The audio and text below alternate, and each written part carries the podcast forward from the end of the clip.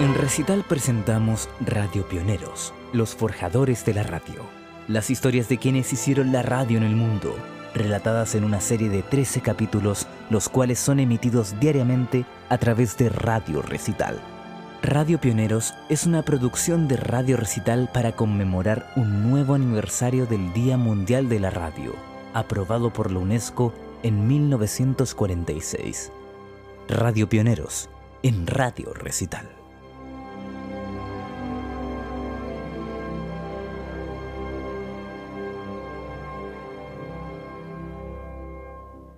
Hoy, Alexander Stepanovich Popov.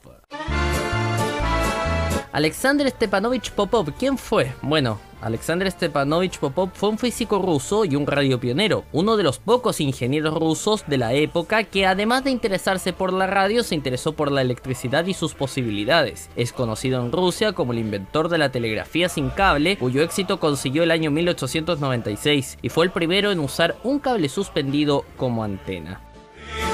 Viva Brasileiro!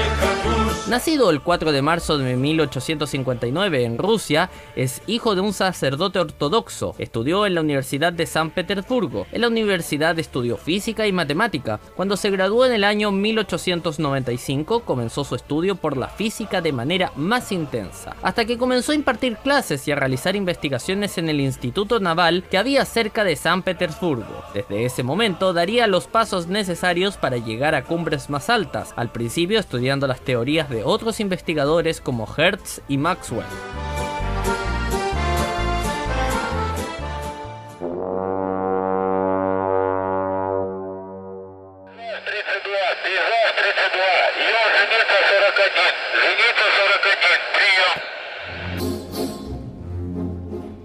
Desde 1890 continuó los experimentos de Hertz, Construyó su primer receptor de radio en el año 1894 y lo presentó ante la Sociedad Rusa de Física y Química el 7 de mayo de 1895, cuando transmitió señales entre un barco y tierra firme a 5 kilómetros de distancia. Por la misma época, Guillermo Marconi, de forma independiente, realizaba sus investigaciones que lo llevaron a lograr la transmisión sin cables. El 7 de mayo de 1895, el profesor e ingeniero ruso Alexander Stepanovich Popov había presentado un receptor capaz de captar las ondas hertzianas. También consiguió encontrar el mejor método para enviar y recibir estas ondas, la antena que estaba formada por un hilo metálico. Popov añadió a su receptor un hilo metálico extendido hacia arriba. Fue de este modo que nació la primera antena. Por eso los rusos consideran a Popov como el auténtico inventor de la radio en lugar de Marconi.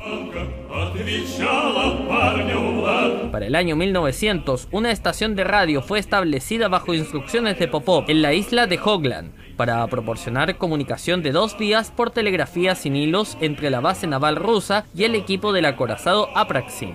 El acorazado funcionó encallado en la isla de Hogland en el Golfo de Finlandia en noviembre de 1899. El equipo del Apraxin no estaba en peligro inmediato, pero el agua en el Golfo comenzó a congelar. Debido al mal tiempo y al burocratismo, el equipo de Apraxin no llegó hasta enero de 1900 para establecer una estación sin hilos en la isla de Hogland. El 5 de febrero, sin embargo, los mensajes eran recibidos confiablemente. Los mensajes sin hilos fueron retransmitidos a la isla de Hogland por una estación ubicada en la costa.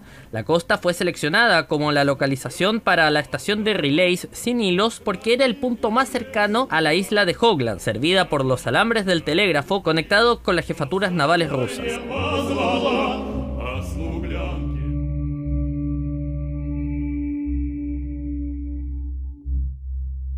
Alexander Stepanovich Popov murió en San Petersburgo de una hemorragia cerebral el 31 de diciembre de 1905. Dejó como legado un tipo de receptor de radio que sería clave para el futuro y realizó la primera comunicación a través de este medio entre la Tierra y un barco ruso, como hechos más importantes.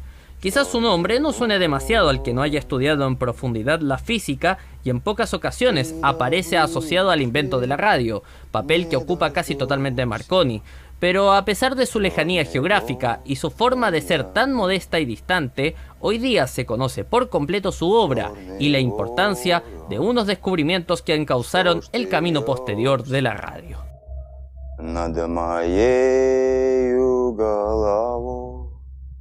Esto fue un nuevo capítulo de Radio Pioneros, los forjadores de la radio una producción de Radio Recital, donde vive la buena música.